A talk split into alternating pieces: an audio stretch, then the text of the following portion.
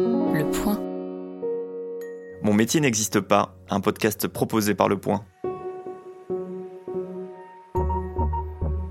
Aujourd'hui, j'ai rendez-vous avec François.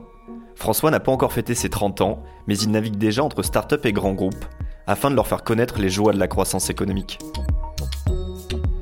Ce gross hacker aux anglicismes récurrents incarne une certaine idée de la France du 21e siècle, attirée par les sirènes de la réussite à l'américaine. Pour nous, François lève le voile sur les nouveaux rouages de la Startup Nation.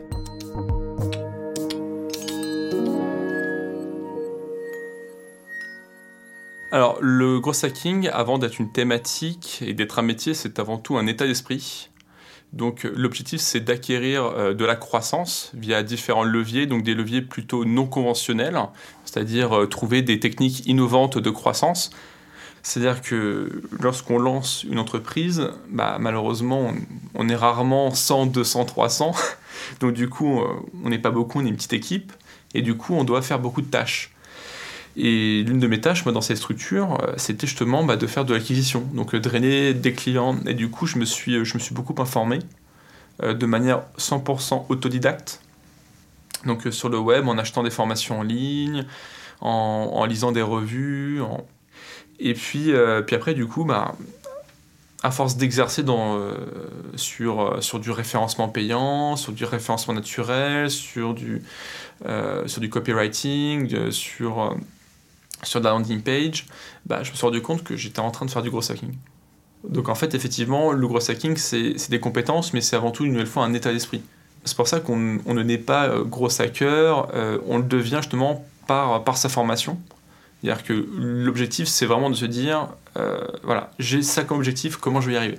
Et, et d'avoir les bons mécanismes de réflexion pour y arriver. Justement, tu dis que le growth hacking, c'est une histoire d'état d'esprit, de philosophie. Mmh. Est-ce que justement ce rapport à ce métier rend complexe le fait de l'expliquer aux autres? Parce qu'aujourd'hui, quand on entend métier, on entend compétences, outils, techniques mis en place et beaucoup moins philosophie, on va dire. Alors c'est une très bonne question parce qu'effectivement euh, c'est quelque chose que je vis au quotidien. Je dois expliquer vaguement 10 à 15 fois par jour ce que je fais. Alors déjà le mot hacking. Donc le, mot hacking, ça, peut faire peur. Hein. On peut se dire, non mais attends, euh, qu'est-ce que tu fais? Tu, tu des sites, euh, tu, fais des choses non conventionnelles qui sont pas légales? Non, pas du tout. Euh, le, mot hacking, ça veut dire du bidouillage. Voilà, donc bidouillage ne veut pas forcément dire que c'est illégal, ça veut simplement dire que c'est non conventionnel. Donc effectivement, comme tu dis, c'est pas toujours simple d'expliquer ça. Euh, surtout mes parents. Hein. ça m'a pris plusieurs années, alors que je leur en parle assez, euh, régulièrement. Donc, du coup, mon père ne sait pas si je fais des sites, il ne sait pas si je fais du marketing, il ne sait pas si j'analyse euh, des données, il ne sait pas si je fais du design. Donc, le gros hacking, ça a été initié par Chenelis, qui est entre guillemets le gourou et qui a donné ce terme en 2010. Donc euh, il n'y a pas de, de nouvelles de métiers, c'est les mêmes techniques, sauf qu'il a donné justement un nom euh, à, cet ensemble, à ce mindset, donc à cet état d'esprit. Et le gros hacking fonctionne sur un framework qu'on appelle AR, donc c'est l'acronyme de acquisition, activation, rétention, recommandation et revenu.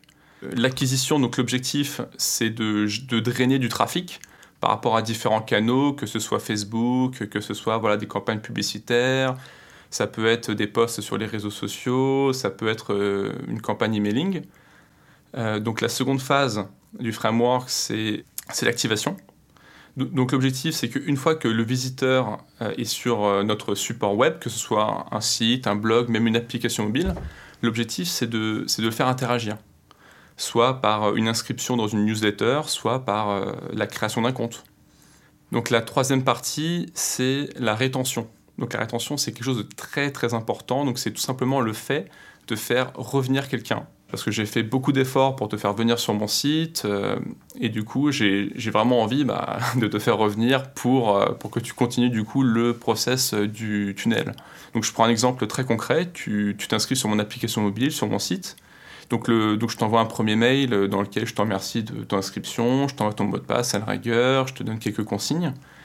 Puis euh, deux jours après, je te renvoie un message en disant hey, Salut Romain, ça fait, euh, ça fait deux jours que je t'ai pas vu, est-ce que tu peux revenir? Et puis, si j'ai pas de nouvelles de toi, du coup, une semaine après, Donc c'est la troisième phase de la séquence de relance. Je t'envoie un, petit message en disant tiens j'ai lancé une nouvelle fonctionnalité, est-ce que tu peux venir la tester? Et, en échange je t'offre par exemple un petit e-book. Donc le but en fait de ces séquences, c'est vraiment d'essayer de, tout faire pour à nouveau ramener cet utilisateur sur le site.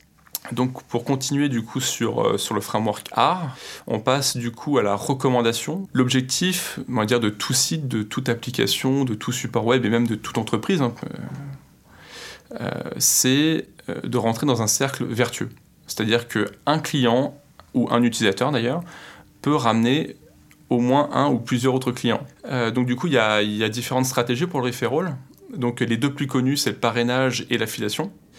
Et puis, euh, donc le, cinquième stade du framework art, c'est le nerf de la guerre. Tu l'as deviné, c'est le revenu. Donc ça a commencé, euh, bon, euh, pour les plus jeunes d'entre vous, vous n'allez pas connaître, mais le WAP, où, on, envoyait des, SMS, on payait à la minute. Et après, on est passé sur, sur du paiement au produit, sur de la licence, beaucoup. Et maintenant, on est plus sur de l'abonnement. Donc du coup, les, les business models changent ils évoluent, donc il faut évoluer avec. Et surtout, il, en existe de plus en plus grâce aux nouvelles technologies. Et euh, avec quel type de clients, de manière générale, tu travailles? Est-ce que c'est des particuliers, des entrepreneurs, des auto-entrepreneurs, des grands groupes, des startups? Qui fait appel à toi, en fait? Tout le monde. Moi, personnellement, j'interviens plutôt sur, sur de la startup. J'aime euh, pouvoir toucher à tout, euh, être à un bureau du dirigeant, un bureau du, directeur financier, un bureau du directeur commercial. Euh, ça me permet de, toucher à tout dans l'entreprise, de, bien comprendre les, mécanismes. Mais le gros hacking est vraiment quelque chose qui est en train de monter dans les grands groupes aussi. En ce moment, je travaille avec beaucoup de thérapeutes. Donc les thérapeutes ont, entre guillemets, un business model, c'est de prendre des rendez-vous, de facturer le rendez-vous. Donc sauf que moi, j'essaie de leur donner d'autres techniques pour, on va dire, ne pas mettre tous leurs œufs dans le même panier. Donc par exemple, faire des formations en ligne, vendre des formations. Ça peut être vendre des livres, des e-books, euh, ça peut euh, être faire des, formations à plusieurs, donc ne pas faire que des rendez-vous en stand-alone, euh, en face-to-face, one-to-one, mais faire ça en groupe. Ça peut aussi faire des conférences dans des entreprises. Donc du coup, ou faire de la vente de produits par de l'affiliation, par du dropshipping. Donc il y a différentes techniques. Enfin, c'est une manière d'appréhender les choses. C'est on va itérer, faire des tests avec une forte fréquence. C'est-à-dire qu'on on, hésite euh, entre trois idées. On part sur Facebook, on fait euh, trois publicités avec trois idées, et à la fin de la semaine, on regarde celle qui a le, mieux fonctionné. Au lieu de faire, euh, comme à l'époque, faire une publicité sur TF1, dépenser un million d'euros, et puis après se dire Ah, oups, c'était pas la bonne approche. Parce qu'on peut pas être en hyper croissance si on est lent dans les process, ça c'est une évidence. Donc du coup, c'est vraiment très très important de bien comprendre ça, c'est d'aller vite et bien. Et donc, il y a plusieurs écoles. Il y a ceux qui disent qu'un gros hacker doit forcément être très technique, donc être capable de développer. Il y a des gros hackers euh, qui ont plutôt une appétence marketing. Donc euh, c'est plutôt ce qu'on pourrait appeler même des grosses marketeurs. Mais plus globalement, il faut que, que le gros hacker soit pluridisciplinaire et soit désireux d'apprendre au quotidien.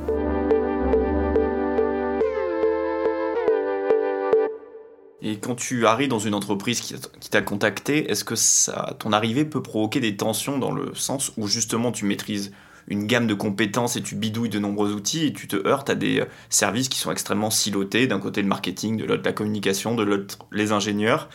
Est-ce que eux te voient comme une sorte d'entre guillemets de menace parce que toi tu as tendance à aller voir en fait dans chacune de leurs zones de compétences pour en tirer le meilleur pour cette entreprise? À chaque fois que j'entre dans une entreprise, c'est exactement ça qui se passe. Dans certaines entreprises, j'arrive donc euh, donc les collaborateurs sont très contents puisqu'ils se disent tiens je vais apprendre plein de choses, c'est intéressant, j'aurai du moins peut-être une, nouvelle vision du métier, euh, d'autres techniques, je vais pouvoir peut-être m'améliorer, euh, poser des questions, avoir des réponses. Euh, dans d'autres entreprises, effectivement, c'est un peu plus euh, touchy, puisque euh, quand j'interviens pour de l'automatisation, bah, malheureusement, effectivement, c'est pour, pour supprimer des tâches, des tâches qui sont souvent chronophages. Donc, euh, donc effectivement, euh, l'objectif c'est peut-être de passer de 80%, enfin de, enfin, de 100% du, volume de travail d'une personne à, 80%, en enlevant les 20% qui n'ont pas vraiment d'intérêt. Comme le scrapping par exemple. Il y a encore quelques années, ou même encore aujourd'hui, il y a des gens qui vont euh, page par page sur Google copier-coller les informations. Moi j'arrive, je leur explique qu'il y a des robots, il y a des bots, il y a des, des, scripts qui permettent de le faire automatiquement, et là bah, ça peut leur faire gagner ouais, plusieurs heures dans une journée. Donc effectivement, alors après, tout dépend de la mission aussi. Tout dépend de comment on m'introduit. Parce que des fois, j'interviens pour faire des conférences et des formations, des workshops.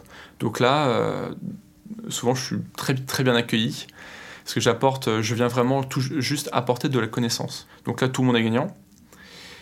Et euh, donc, je peux intervenir aussi donc, sur des phases euh, de consulting. Donc là, effectivement, il y a un peu plus de méfiance, on va dire. Et souvent, même certains dans le domaine du marketing euh, ne savent même pas ce que c'est que le growth hacking.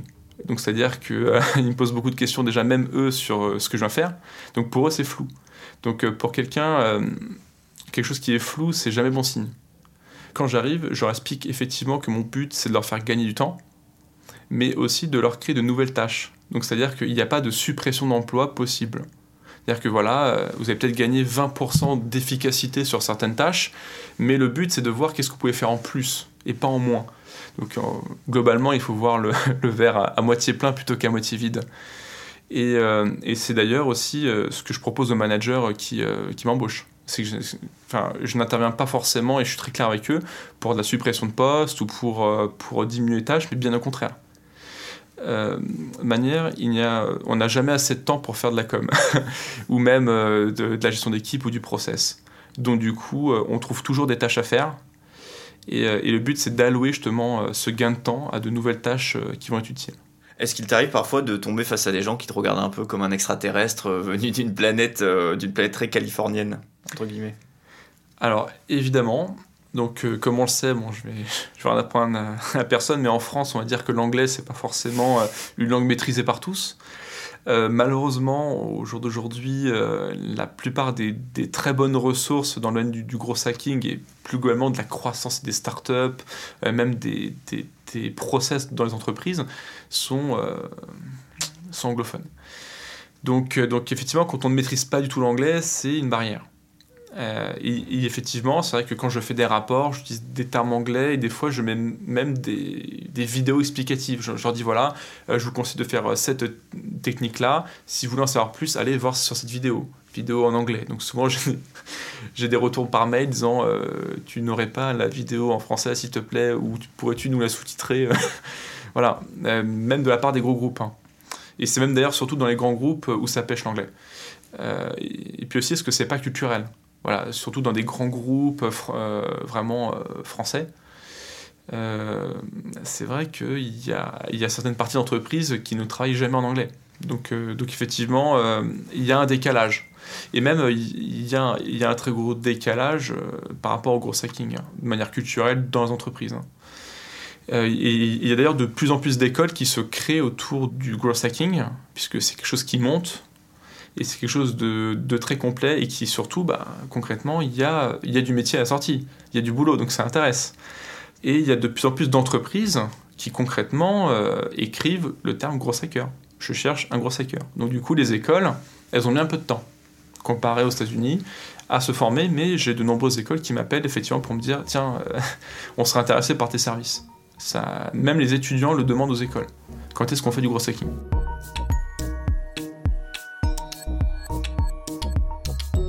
Mon métier n'existe pas est un podcast de Romain Gonzalez.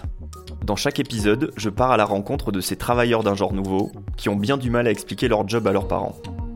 Data analyst, UX designer, planeur stratégique, chaque semaine, découvrez leur quotidien entre déception récurrente et fierté assumée. Retrouvez tous les épisodes de Mon métier n'existe pas et tous les podcasts du Point sur Apple Podcast, Google Podcast, Deezer, Spotify ou sur votre application de podcast préférée.